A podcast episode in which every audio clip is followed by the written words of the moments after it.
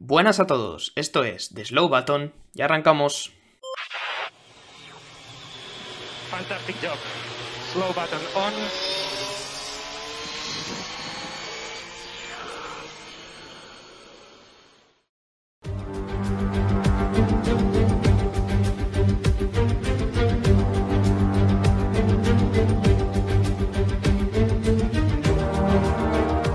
¿Qué tal? ¿Cómo estáis? Bienvenidos, bienvenidas una semana más al podcast de The Slow Button. Otro lunes más estamos aquí, además siguiendo eh, la actualidad, porque hemos tenido dos fines de semana de carrera seguidos. No nos quejamos nunca de ello, la verdad. Así que aquí estamos cumpliendo. Ahora vamos a hablar un poquito del Gran Premio de Italia. Tuvimos Gran Premio de Monza en casa de los tifosis, en casa de Ferrari ayer. Y es verdad que viniendo de donde veníamos y de, de lo que vivimos en en Zambor, pues es verdad que es un gran premio que se nos ha quedado tal vez un poco descafinado, eh, sobre todo por el final que tuvimos, que ahora vamos a pasar a comentar, como siempre. Para ayudarme, como no podía ser de otra manera, tengo aquí a Javier Morán. Muy buenas, Javi.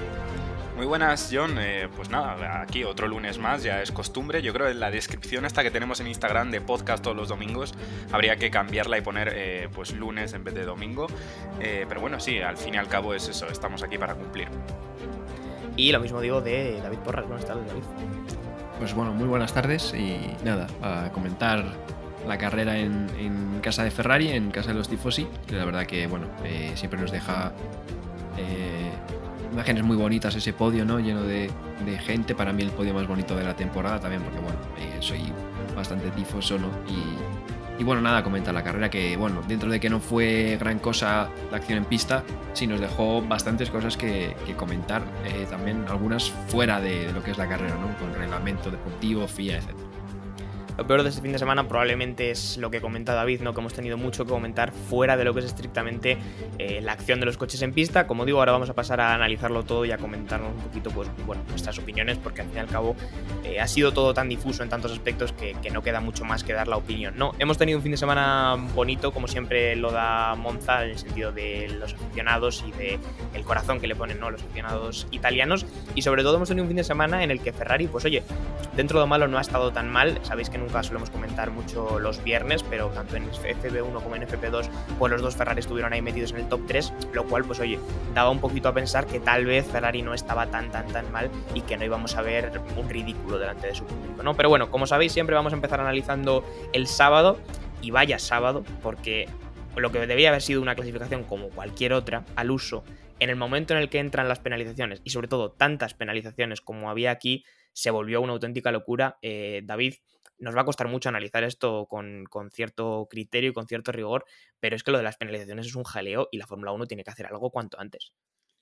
Eh, complicado, complicado todo, porque sí, hay varias cosas ¿no? que revisar. El tema de los elementos, ¿no? Porque al final ponen tres elementos de, de motor, ¿no? Bueno, incluso en algunos dos por cada, pues eso, cada parte, ¿no? El IC 3 eh, motores en todo el año, el MGUK 3, etcétera, etcétera, y se está viendo claramente que bueno, al final los equipos eh, buscan también circuitos estratégicos donde, donde penalizar porque saben que no les va a dar durante toda la temporada. Entonces nos encontramos pues imágenes como estas, ¿no? En, tanto en Spa como en Monza, además, que han estado muy seguidos los dos. ¿Para qué? Para tener dos motores más frescos, dos unidades de potencia completas para final de temporada, ¿no? Eh, penalizan en sitios así para donde se puede más o menos adelantar para, para, claro, para, bueno, no penalizar evidentemente en, un Singapur de turno, como igual le toca a Alonso, eh, pero claro, nos dejan estas imágenes de, pues 10 pilotos que tienen en las 10 primeras posiciones por, por, su, bueno, por su clasificación y algunos que bajan o suben, depende porque hay 10 pilotos que son penalizados por, por cambios de motor, entonces esto la Fórmula 1 tiene que revisar y también aclararse eh, en cómo aplicar las penalizaciones, porque ahora comentaremos que las, penalizaciones primeros, todo el mundo se pensaba que se iban a aplicar de una determinada manera según su, su artículo, creo que es el 42.3, si no me equivoco, eh, y al final pues hicieron otra cosa eh, donde se aplicaron las penalizaciones de manera diferente, entonces eh, hay que revisar todo eso. Está claro que la FIA parece que no, o no quiere respetar su propio reglamento o se le olvida que lo tiene directamente. Lo que sí que son datos era el número de penalizados que teníamos y es que teníamos bastantes y además de distintas eh, cantidades, por decirlo de alguna manera. ¿no? En primer lugar, los que más atrás iban a ir eran Sunoda, Hamilton y Sainz, que se iban a ir hasta la parte de atrás de la parrilla, independientemente de lo que hicieran los demás y de lo que hicieran en clasificación. Eh, eso sí, iban a quedar ordenados entre ellos tres mismos dependiendo de cómo de bien clasificaran, ¿no? Después teníamos a los dos Haas, Magnus y Schumacher con 15 posiciones, Bottas también con 15 posiciones, Checo Pérez con 10, Ocon con 5 y Verstappen con 5. Entonces, con toda esta información y aplicando lo que sería eh, el reglamento, pues nosotros mismos que os recuerdo, eh, nos deberíais seguir en Instagram si no lo estáis haciendo ya, porque subimos mucha información después de las sesiones de clasificación, después de las carreras y podéis estar un poquito más enterados de todo. Nosotros mismos subimos ahí lo que creíamos que era el orden eh, que tenía que haber teniendo en cuenta ese, ese, reglamento, ¿no? Es decir, los de, los de tenemos el orden de clasificación, pero los que se van al final de la parrilla, pues los quitas, aplicar las penalizaciones y, por ejemplo, Verstappen no, que tenía cinco posiciones de penalización, tenía que haber caído hasta la posición número 7, pero si quitas a los pilotos que quedan por delante eh, de él, pero que se tienen que ir al fondo de la parrilla obligatoriamente, pues de alguna manera perdía para luego ganar posiciones otra vez, ¿no? Sé que esto es un poco lioso, pero era la forma lógica, entre comillas, era la forma lógica, entre comillas, Javi, pero luego no fue así, porque a las nueve y media o 10 de la noche, tranquilamente, nos sale la Fórmula 1 con un comunicado, primero provisional y luego oficial, en el que esas posiciones no se habían respetado en absoluto. Efectivamente, eh, John realmente salió a las 8.55, o sea, muchas horas después, cuando lo normal es que esto se publique, bueno, pues eh, en, torno a una hora más tarde de, la clasificación. Eh, no fue el caso y, es básicamente un reflejo de lo que nosotros estamos comentando aquí, y es que ni ellos mismos supieron cómo aplicar de manera adecuada el reglamento que, supuestamente ellos mismos han creado. Eh, la verdad que yo, mira, eh, os tengo que ser sinceros, no entiendo absolutamente nada. Eh, he visto alguna que otra animación de, alguna cuenta de Instagram y tal, y te pone visualmente el, recorrido que hacen los coches, cuántas posiciones sube uno, cuántas baja otro, y de verdad, a pesar de que he visto esa animación varias veces, aún no logro comprender qué es lo que están haciendo. Así que, pues nada, yo os puedo decir que como, como currantes que somos, estuvimos mucho tiempo después de la clasificación eh, hablando y discutiendo perdón, eh, en qué posiciones se iban a, salir eh, el domingo y, al final, pues bueno, evidentemente resulta que no acertamos, al igual que muchas otras cuentas e incluso personas que están dentro de, la Fórmula 1. Y, y, nada, pues básicamente tuvimos que esperar mucho tiempo hasta saber pues, las posiciones desde las que partirían los pilotos el domingo.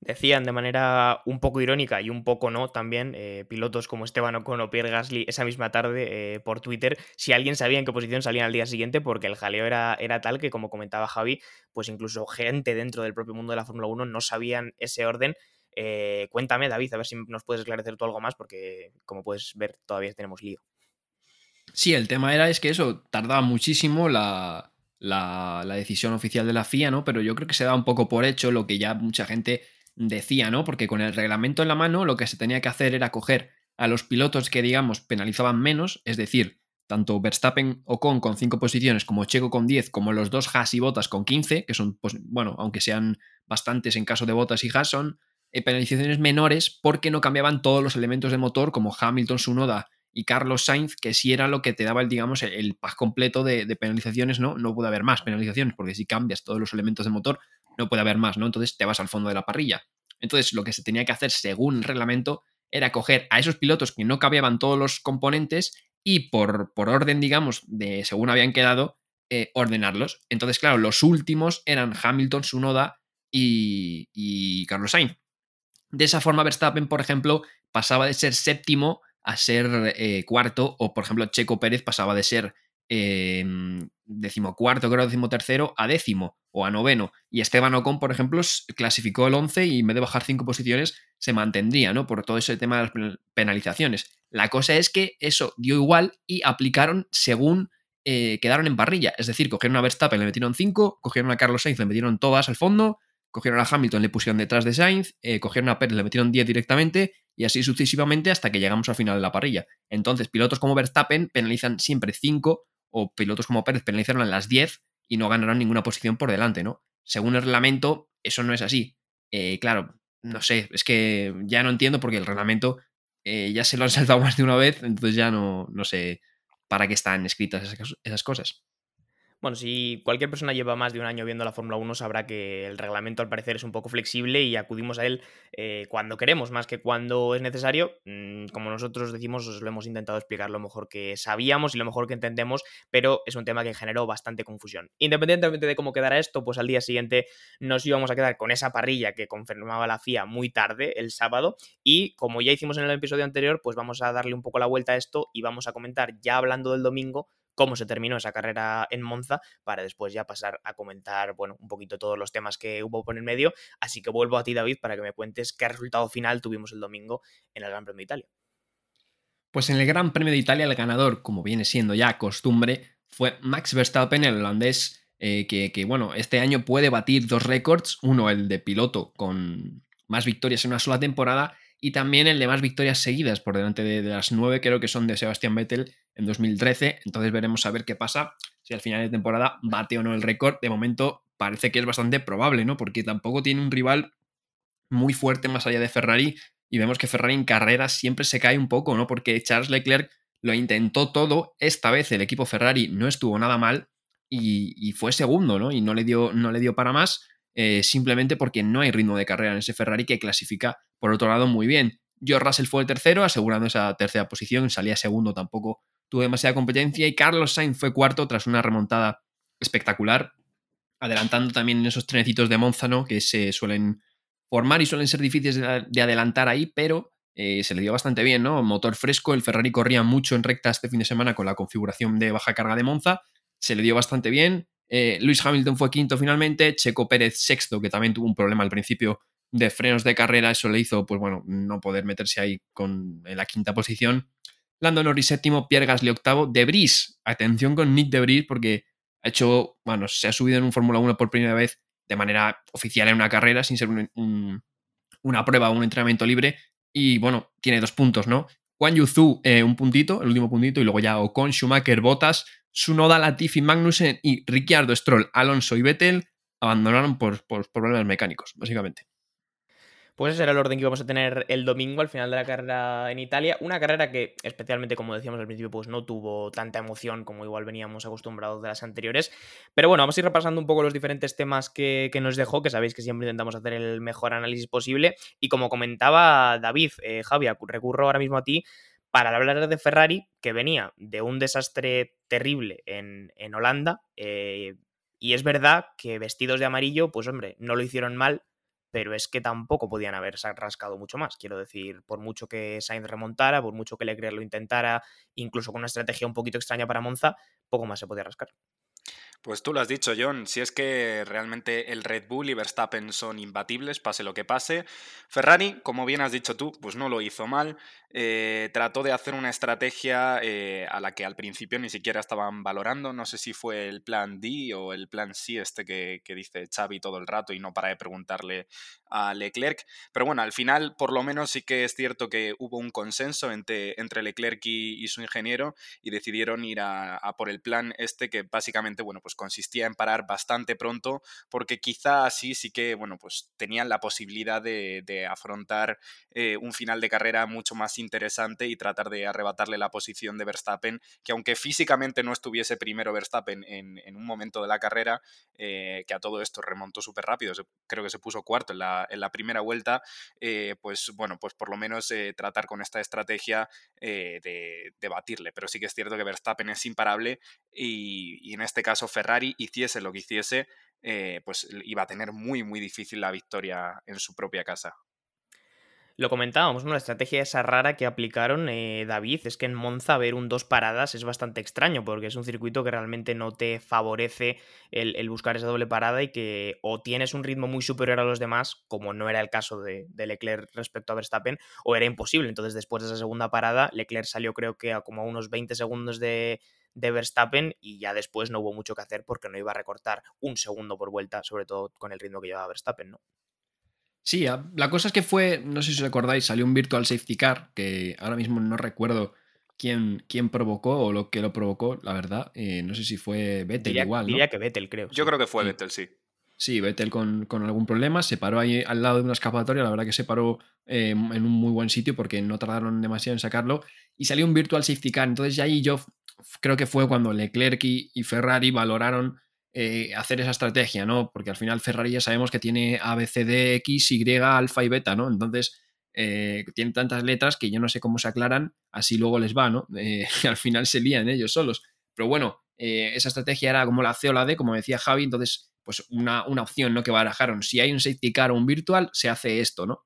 Yo creo que vieron esa oportunidad, entraron, porque además eh, les vino relativamente bien, porque sí que es verdad que aunque no le pillara el safety car el virtual completo, eh, sí que se ahorró el tráfico y encima Verstappen y Russell, sobre todo creo que Russell no le dio tiempo a entrar porque se acababa, porque también estaban preparados en Red Bull y en, Mercedes, ¿no? Entonces yo creo que vieron esa oportunidad y, claro, la cosa igual, viéndolo ahora, era de poner duros, ¿no? Porque igual sí que hubiera salido delante y con encima con el safety car del final, pues igual habría ganado Leclerc, ¿no? Pero claro, eh, esto decirlo ahora es muy sencillo, al final no puedes hacer las, estrategias pensando en es que en la vuelta 40 va a salir un safety car. Y bueno, yo creo que también el duro al final es un neumático que prueban igual la primera sesión de entrenamientos libres y hasta la carrera no tienen más referencias, ¿no? Entonces yo creo que después de lo de Hungría, igual a Ferrari le dio algo de miedo meter ese neumático duro y pues fueron al medio, ¿no? Al final eso provocó que tuviera que ir a dos paradas pero bueno, yo creo que vieron la oportunidad, ¿no? Yo creo que veían al final que, Verstappen, al final, degradación de neumático es superior al Red Bull, no, no, no degrada prácticamente nada el coche. Y yo creo que vieron que, iba más rápido y al final, pues intentaron eh, hacer esa estrategia. Era una estrategia que, como decíamos, no se ejecutó mal y no era mala de por sí, pero que con el ritmo que tenía el Red Bull y que, como comentaba David, además era un coche que especialmente no estaba degradando mucho, pues no le iba a servir a Ferrari para rascar más que esa segunda y cuarta posición. Así que, como decimos, el resumen es ese, ¿no? Que Ferrari no lo hizo del todo mal delante de su público, pero que simplemente Verstappen estaba jugando en otra liga. Javi, ¿me quieres comentar algo? Sí, eh, quería comentar, pues nada, algo que se me acaba de ocurrir, eh, pues según iba hablando David, y es que sí, eh, probablemente a Ferrari le diese miedo poner ese neumático duro, pero también Ferrari a la vez es el coche que más degrada y por lo tanto el medio, pues a priori puede llegar a parecer, pues no la mejor opción para, para tratar de hacer tantas vueltas. Entonces, la verdad que Ferrari está un poco desconcertado. Yo no sé si realmente comprenden qué es lo que pasa, porque está claro que hay algún problema grave en carrera, porque clasificación va muy bien, yo creo que saben sacarle el máximo potencial a estos neumáticos, pero en carrera no, no llegan a encontrarse con, ningún tipo de, neumático. Es, bastante extraño. Yo no sé qué, qué, os hará pensar esto, pero la verdad que es curioso porque no, no funciona bien con ninguno siguen sin terminar de salirle las cosas a Ferrari y el Mundial pues se nos va echando encima y Red Bull yo creo que cada vez tiene más claro que no va a haber nadie que se lo pueda disputar. Vamos a hablar ahora de, de en vez de certezas como las que estábamos hablando hasta ahora, ¿no? que es que Red Bull va muy bien y Ferrari no tan bien. Eh, vamos a hablar un poco de la sorpresa de la carrera, lo comentaba antes David, eh, que fue Nick de Bryce. La situación de Nick de Bryce este fin de semana ha sido como un poco curiosa porque el viernes se subía a hacer los FP1 en el Aston Martin para sustituir a Sebastian Vettel como una prueba sin más y de repente el sábado Albon se encuentra indispuesto por apendicitis, que de hecho ya ha sido operado, luego comentaremos un poquito la noticia, y llaman a Nick de desde Williams para que a partir del sábado coja el coche de Albon y haga todo lo que queda de Gran Premio, es decir, clasificación y posteriormente carrera. Y a pesar de lo sorpresivo que puede parecer o de que digas, oye, es, es de un día para otro, un día estás en un coche y al día siguiente en otro, pues Nick de que no lo hizo nada mal, ¿verdad, David? Mm, nada mal, nada mal. Y es que, a ver, De es un piloto que, a ver, es campeón de la Fórmula 2, es campeón de la Fórmula E, y me acuerdo también que se subió en, creo que fue en Le Mans, en un LMP2, y, y le veías tú con un ritmazo espectacular, ¿no? Es uno de esos pilotos que muchas veces no comprendes o, ves lo injusto muchas veces de la Fórmula 1, ¿no? Porque yo creo que está entre los 20 mejores pilotos del mundo ahora mismo, y, y sin embargo no tiene un asiento en la Fórmula 1. Ahora bien, después de esto, eh, mm, se me hace muy raro que el año que viene no vaya a tener una oferta de precisamente de Williams, por lo menos, para estar en un equipo de Fórmula 1 y que siga siendo el piloto reserva de, Mercedes, ¿no? Dicho esto, eh, sí, espectacular, porque al final encima haces el, entrenamiento libre. Hay que decir que ha hecho ya varios entrenamientos libres. Hizo en Barcelona, creo que hizo con, con Williams precisamente. O sea que, bueno, ya por lo menos tema de comandos del volante y tal, pues se los medio conocía, pero también hizo con Mercedes y también, evidentemente, con Aston Martin ese mismo fin de semana, ¿no? Entonces al final te tienes que meter en un coche que no es el tuyo, em, que aprenderte, pues eso, cambiarte los comandos, porque cada equipo tiene sus botones en sus diferentes sitios, aprendértelos, ajustarte al asiento, que bueno, en este caso eh, era más, más fácil, ¿no? Para Debris que para Russell cuando se subió, por ejemplo, en el coche de Hamilton, porque era al revés, ¿no? Eh, Albon es de los pilotos más grandes a nivel altura de la parrilla, creo que es un 85, un 86, y Debris creo que está mm, en un 1,70 y algo poco, ¿sabes? O sea, es de los más bajitos. Entonces, bueno, pues eh, al final es más fácil meter relleno que, que hacerlo ancho, ¿no? Al final el coche, entonces, en ese caso estuvo bien, pero sí, hay que decirlo, eh, lo hizo perfecto, aguantó toda la carrera muy bien, la clasificación también fue excelente y luego nos dejó también la imagen graciosa ¿no? de, de, la, de la carrera, cómo, cómo, se nota de una categoría a otra la diferencia, ¿no? Y es que Nick Debris acabó, acabó muerto el Gran Premio, de hecho le tuvieron que ayudar a salirse del coche porque no sentía los hombros, o sea, eh, hay que ver qué diferencia, ¿no? Estos Fórmula 1 con las fuerzas G que tienen, como otras categorías, ¿no? Donde puede correr Nick Debris como la Fórmula E Así que bueno, al final es, es de admirar, ¿no? Lo que hacen estos chavales cuando se suben en un coche por primera vez, también esas ganas, ¿no? De, yo creo, de querer demostrar que tienen el nivel como un poco sorprendente, la verdad, y es un poco también lo que comentaba David, ¿no? Esa, esa anécdota, Javi, eh, parezco yo cuando me bajo de un kart, si, me hubiera, si yo si me montara en un kart durante una hora, seguramente estaría igual que Nick Debris, que le tuvieron que ayudar a quitarse casco y demás de elementos encima porque no podía moverse el chaval.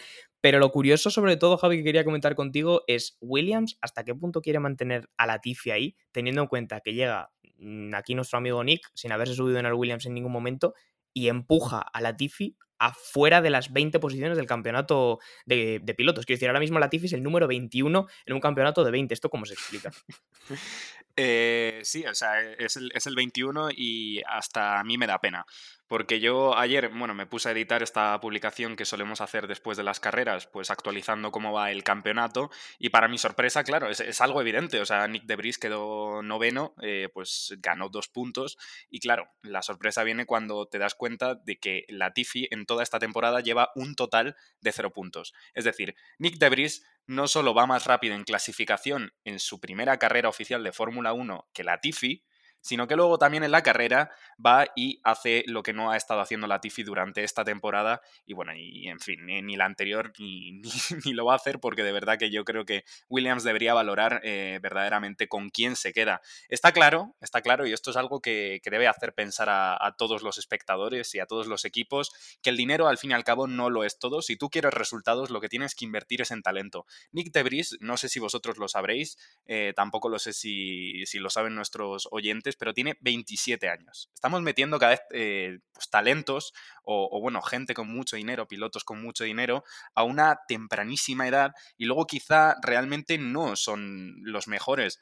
Eh, a mí no sé, sinceramente hace que, abra los ojos y me dé cuenta de que hay muchos pilotos que no tienen la oportunidad de llegar a la Fórmula 1 y demostrarlo hasta que no pasa algún tipo de, circunstancia como la de este fin de semana con, con Albon y, quizá no lleguen incluso otros pilotos ni a demostrar eh, lo, capaces que son de, obtener buenos resultados en la Fórmula 1. Así que pues no sé, para mí está claro, es, un ejemplo eh, más que evidente de que hay pilotos que sí que merecen eh, estar en la Fórmula 1 mientras que hay otros que simplemente por el hecho de poner dinero, pues se aseguran un, asiento y yo creo que eso no es justo es un debate viejísimo el de los pilotos de pago que pues lamentablemente parece que vamos a seguir teniendo en la Fórmula 1. Lo que sí que está claro es que Debris le dieron la oportunidad, la aprovechó, le pintó la cara a Latifi con todas las letras y yo creo que a partir de aquí solo le queda a Williams, pues bueno, ¿no? Si, si deciden poner por delante el talento al dinero, pues darse cuenta de que tiene ahí un piloto de muy buen nivel, mucho mejor que, que Latifi para el año que viene. Hablando de pilotos que se incorporan a otros sitios, hemos tenido hoy reciente noticia eh, con Felipe Drugovic,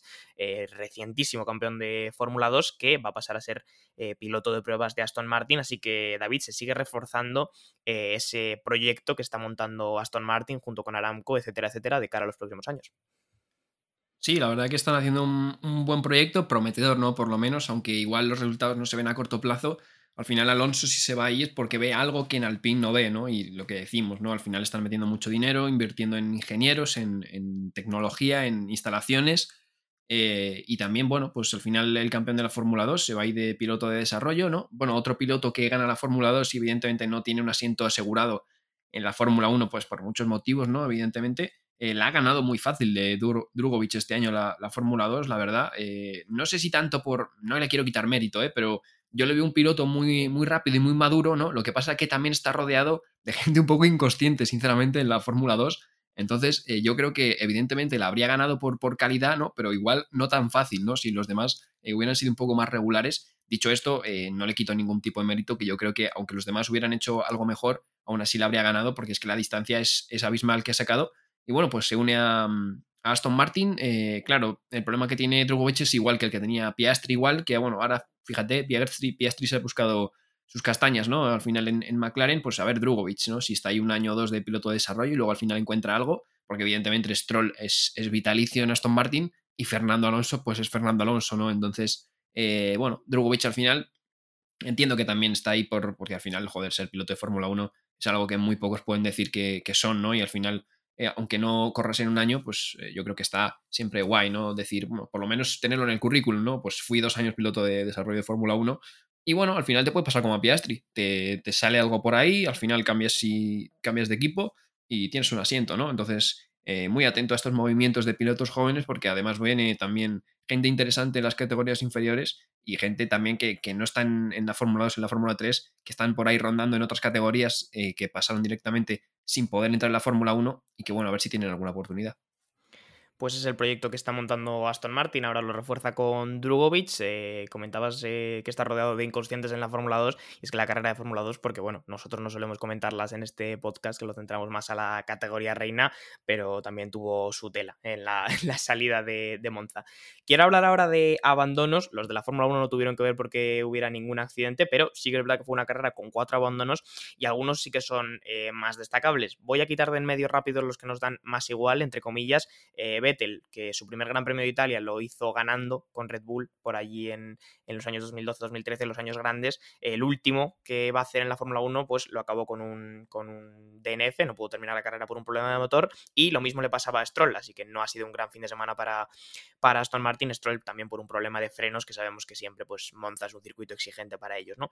Quiero hablar de dos abandonos con más importancia. Primero del de Alonso Javi, porque el fin de semana que no nos da la desdicha o la desgracia a Ferrari, nos lo da Alpine y Alonso, que este fin de semana no había penalizado y que tenía buenas opciones, ¿no? Con un Alpine que parece que, que en las rectas no va mal, pues otra vez se queda sin puntos porque el coche se para a mitad de carrera. Pues John, triste pero cierto, es la cruda realidad a la que nos tenemos que enfrentar, bueno, pues todos los fans de, los españoles, eh, Carlos Sainz y Fernando Alonso. La clasificación ya de todas formas no le fue excesivamente bien, lo que parecía ser un prometedor fin de semana para Alpine, pues terminó no, o sea, terminó no siendo lo, que ellos esperaban, eh, no era tan rápido como se esperaba el Alpine, Alonso además en clasificación cometió dos errores en Q3 que le impidieron completar ni siquiera una vuelta.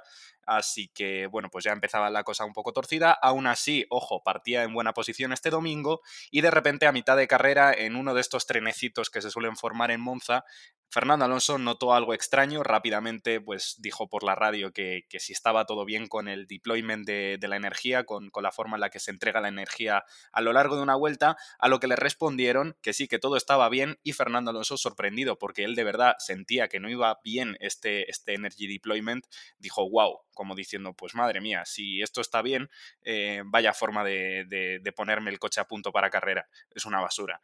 Al fin y al cabo, eh, todo se... Mm, resolvió, por, decirlo de alguna forma, en un abandono de Fernando Alonso. No se sabe realmente cuál es el motivo, pero sí que es cierto que si Fernando notó y dijo que, notaba algo con el coche y termina abandonando, pues es probable que, estuviese relacionado con algún tipo de, problema eh, de la energía. Así que nada, eh, otro disgusto más eh, y veremos la siguiente carrera. Alonso, bueno, pues realmente está esta temporada pues tratando de, hacerlo lo mejor posible. Es bien consciente de que este tipo de fallos no dependen de él y mientras él sienta que sigue cuando, cuando puede hacerlo, sigue teniendo estas oportunidades de conseguir puntos, bueno, pues él está satisfecho de todas formas, su, su futuro es eh, Aston Martin y a Alpine realmente no creo que le deba nada, así que no creo que le preocupase mucho.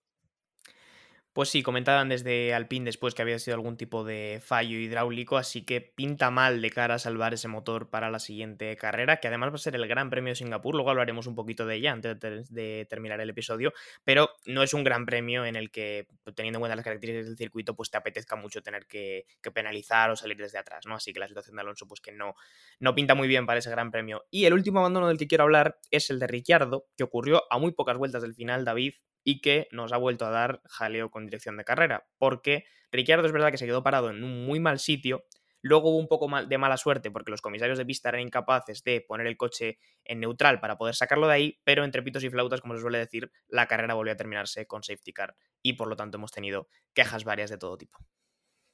Pues sí, antes de, hablar de Ricciardo, es verdad, me había, no me he dado cuenta, claro, es la última temporada de Vettel y, bueno, añadir aquí que, como habías dicho, la última carrera de Vettel en Monza, hay que recordar que la primera victoria de Vettel fue, fue aquí en Monza, con, con ese toro roso, ¿no? Haciendo una especie de Gasly lo que pasa que también en Mojao y siendo superior eh, a todos en clasificación y, en, fue por el año 2008, ¿no? Simplemente añadir eso, que fue la primera victoria de Vettel. Se me ha venido a la cabeza ahora simplemente por, porque ha dicho antes Vettel, la verdad.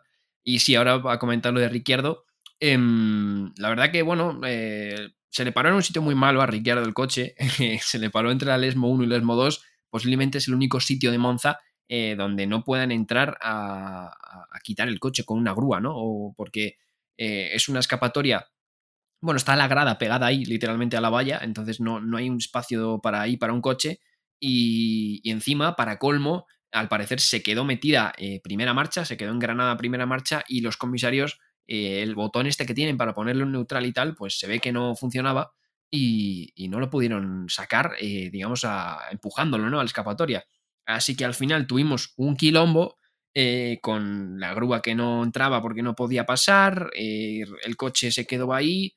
Y luego he estado leyendo también algunas cosas, no sé si comentarlo ahora o después cuando nos metamos más allí en el debate, eh, del proceso de safety car porque fue un poco desastroso.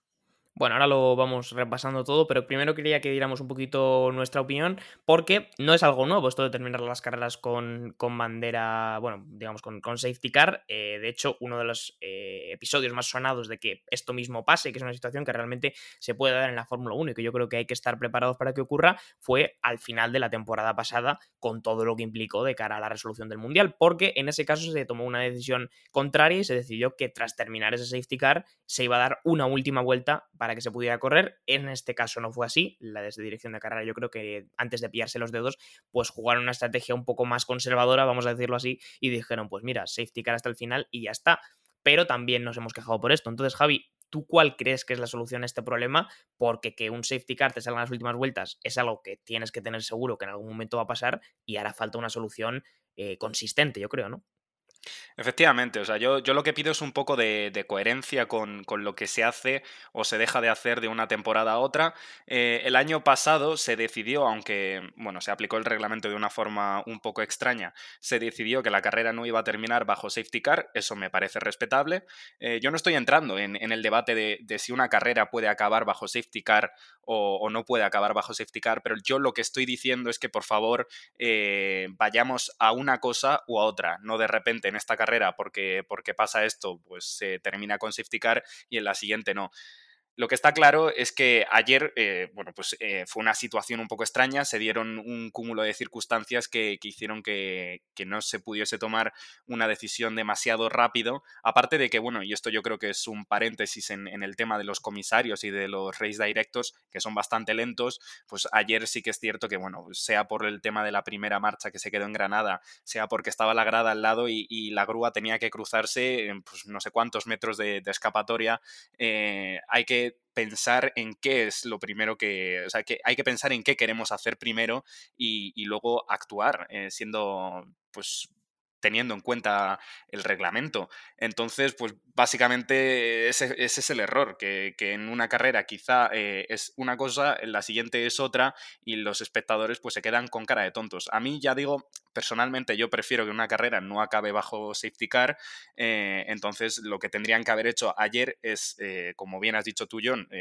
deben pensar que este tipo de circunstancias y situaciones se pueden dar en una carrera y que cuando pase esto, si no queremos que la carrera acabe bajo safety car, se saque una bandera roja y luego reanudemos la carrera de la forma que, ellos consideren más adecuada, pero no estar dando vueltas porque sí o, pues es, que, es que es básicamente eso. Yo sinceramente no, entiendo ocurriendo. Entonces necesitamos una explicación por parte de los comisarios, necesitamos saber eh, también eh, qué es lo que pasó con el tema de los race directors ayer, cuáles son, sus cuáles son sus planes, si quieren o, ven adecuado terminar una carrera bajo safety car o, qué es lo que pasó, pero como espectadores de Fórmula 1 lo que pedimos es información, queremos saber que si pasa esto, cómo se va a actuar. Y eso es lo que nos falta, que en una carrera se va a actuar de una forma y en otra quizá se actúa de otra forma. Entonces eso, eso es un lío, la verdad.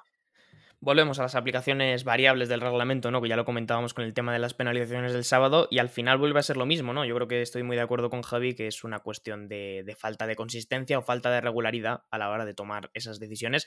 Eh, David, ¿me querías comentar tú algo antes también algo de los problemas que hubo de cara al safety car y tal? Eh, por añadir un poco de información a esto, que, ¿cuáles eran esos problemas? Sí, eh, básicamente, bueno, decir también que eh, Brasil 2012, por ejemplo, se acabó en, safety car, ¿no? Y, es que según el reglamento, eh, lo que se hizo ayer está bien. Mm, claro, lo que vamos a decir, para las posiciones no se aplica el reglamento, para esto sí, ¿no? Y el año pasado en Abu Dhabi, al final, a Michael Masi se lo cargan por, por toda la repercusión que tuvo la decisión del año pasado, ¿no? Y es que al parecer, aparte de todo esto, ¿no? De, de al final acabar bajo safety car o no. Según el reglamento, mm, lo que pasó está bien. ¿Por qué? Porque no era una situación demasiado grave como para sacar bandera roja. Eh, y al final hay carreras que se acaban por el safety car porque el reglamento está mal. No, eso ya sería otro tema, ¿no? Como dice Javi. Eh, ver por los espectadores si es adecuado por el espectáculo acabar una, una carrera en safety car o no. Pero bueno, según el reglamento, esto sí estaba demasiado, bueno, esto sí estaba bien aplicado, ¿no? Eso es otro debate, ¿no? Que, podremos hacer igual otro episodio. La cosa es que luego el procedimiento, al parecer, del safety car eh, sí que estuvo, eh, sí que pasó algo raro, porque em, no sé si os acordáis que se desdoblaron unos doblados eh, y sin embargo Bottas y Sunoda se quedaron detrás entre Verstappen y, y, Charles Leclerc. Y es que al parecer el safety car cuando tiene, sale a la pista, tiene, si os fijáis, las típicas luces naranjas de ambulancia, como digo yo, y una luz verde en medio, ¿no? Esa luz verde eh, significa que, bueno, básicamente la gente que, pasa por el safety car, que no es el líder, puede adelantarle, ¿no? Para dar la vuelta y que se quede Verstappen, en este caso, detrás del safety car y, poder pasar ellos el safety car y que se reagrupen, ¿no? Eh, al parecer no tenían las luces encendidas y, por ejemplo, Botas dudó cuando le vio, le dijeron por radio algo así como pásale y decía, pero no puedo pasarle porque no tiene la luz eh, puesta.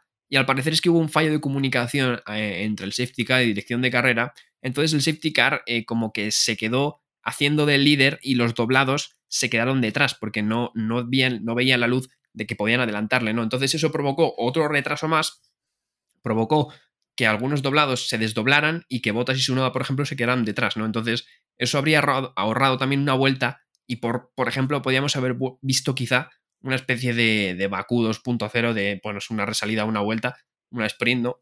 Eh, pero al parecer luego aparte, aparte de toda la lentitud y el reglamento y demás, también hubo ese fallo, ¿no? Que el safety car en dirección de carrera no hubo un consenso, no sé qué pasó, o el safety car tiene un fallo y tal, pues algunos doblados no entendieron que no sabían qué hacer realmente. De nuevo, el jaleo del reglamento está en que se aplique unas veces o no y sobre todo en la variabilidad de decisiones, si es que se entiende ese concepto. Y como decía antes Javi, ¿no? la falta de información para, todos los que estamos viendo la carrera y que al final eh, nos quedamos un poco con cara de, tontos, tanto los espectadores como a veces incluso eh, periodistas, analistas y etcétera, gente que está mucho más metida que, nosotros en el mundillo. ¿no? Hasta que no se solucionen estos problemas, pues bueno, seguiremos comentando estas cuestiones, las seguiremos analizando y básicamente, eh, si no me estoy dejando nada, pues hemos llegado un poco al final. La carrera, pues sí, se iba a terminar en safety car y, no había nada más que discutir, ¿no? Primera posición para Verstappen, como hemos comentado, la segunda para Leclerc y la tercera para, para Russell. Vamos a hacer una sección que me la acaban de recordar por pinganillo, porque si no me la iba a dejar exactísimamente, que es la del MVP y que creo que por segunda vez consecutiva la vamos a conseguir hacer. Así que te pregunto a ti primero, Javi, y además así te facilito la vida, porque el primero que lo hace siempre tiene más capacidad de decidir cuál ha sido tu MVP del fin de semana. Pues yo creo que a lo largo de este fin de semana el mejor ha sido Carlos Sainz. Eh, teniendo en cuenta eh, cuál es el coche que tiene y cuáles son las circunstancias a las que se tuvo que enfrentar. Verstappen yo creo que ya es lógico que se le descarte como MVP porque tiene el mejor pack, entonces, bueno, pues ya es fácilmente descartable. Entonces yo creo que Carlos Sainz fue el que tuvo que afrontar eh, las situaciones más complicadas, el que demostró estar ahí arriba pese a, que tiene un Ferrari que no es el mejor coche, evidentemente. Así que sí, yo, para mí es justo ganador Carlos Sainz. Te pregunto lo mismo, David, que yo como presentador de este programa me quedo el último y me fastidio. Pues yo voy a elegir, eh, sí, te voy a fastidiar bien, creo, porque yo voy a elegir al, que fue realmente elegido MVP de, por el pueblo, digamos, por, la, por los espectadores de la Fórmula 1, que fue precisamente Nick de Vries, ¿no? Eh, al final es muy meritorio, ¿no? Eh, meterse en un Fórmula 1 que no estás acostumbrado a él y en una carrera no solo ganarle a tu compañero, sino puntuar con un coche que creo que tenía solo cuatro puntos, los cuatro de Alex Albon, durante toda la temporada, ¿no? Entonces, bueno, sí que es verdad que Monza al final eh, lo llevamos viendo en los últimos años, menos este.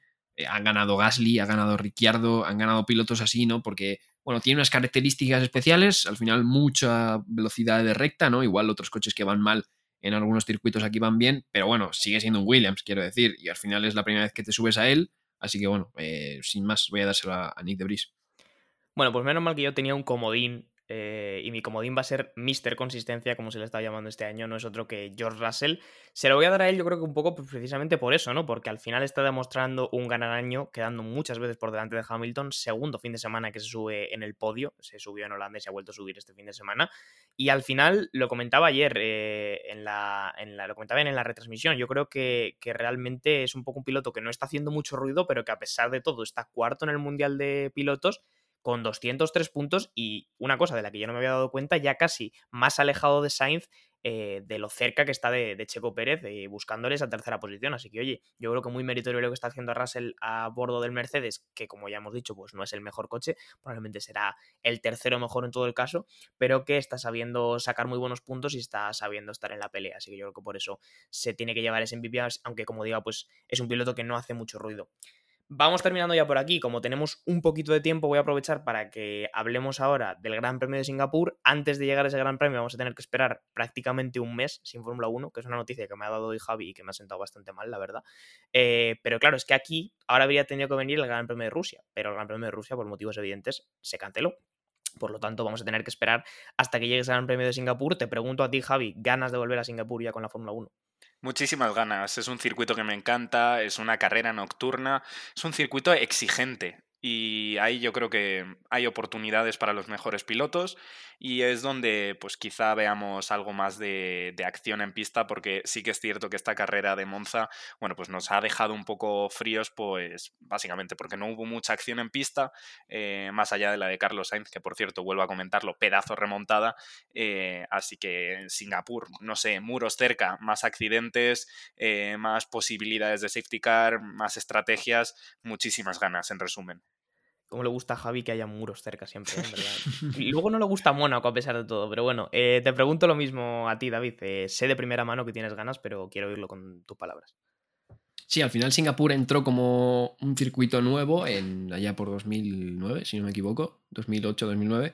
Em, y al final eh, creo que se ha convertido en muy poco tiempo en un, en un clásico, ¿no? Yo creo que es uno de esos circuitos a que la gente le gusta, ¿no? Pese a ser igual urbano y que no hay demasiado demasiada acción, porque mezcla muchas cosas, como ha dicho Javi. Es un circuito muy, muy exigente, no solo porque los muros están muy cerca, eh, sino también porque, bueno, estamos hablando de un gran premio donde hay muchísimo calor, mucha humedad, los circuitos, es, un circuito donde los pilotos posiblemente les preguntes eh, dónde lo pasas peor y te digan que en Singapur, ¿no? O sea, es un circuito que, vas dentro del coche a 50 y pico grados con mucha humedad, se meten en bañeras de hielo antes de las carreras para, tener algo de, de, bueno, pues eso, para estar medianamente frescos, aunque sea antes de la carrera, y bueno, se espera también igual degradación, ¿no? O sea, suele ser un gran premio donde suelen pasar cosas. Y bueno, Alonso eh, igual tiene que cambiar motor, porque bueno, Alpine decidió que en Monza no era buena idea cambiarlo, no sé por qué. Eh, es, Ocon penalizó en Spa ha vuelto a penalizar en Monza. Decidieron que con Alonso no era buena, buena idea, pues bueno, ahora igual tiene que salir último en, en Singapur. Pero bueno, metes un duro, Crashgate y todo apañado y Alonso gana la, la 33. Bueno, pues se dijo aquí antes que en ningún otro sitio que el CrashGate 2.0, probablemente el primer paso de la misión, ¿verdad, David? Es hacer un nuevo CrashGate. Hombre, hay que empezar calentando, ¿no? Aunque sea con, con Alpine, pero, pero bueno, eh, ya te digo, un duro, eh, Crashgate y, a ver luego cómo pasas al Nano en Singapur. pues nada, con eso lo vamos a dejar por hoy, después de comentar un poco el Gran Premio de Italia. Habrá que esperar hasta el día 2 de octubre, que acabo de, confirmarlo, para tener ese Gran Premio de Singapur. Mientras tanto, pues nosotros seguiremos por aquí, como todos los fines de semana, comentando algunos otros temas. Eh, os doy las gracias a vosotros, chicos. Muchas gracias, David. Muchas gracias. Y lo mismo digo de ti, Javi. A ti, John.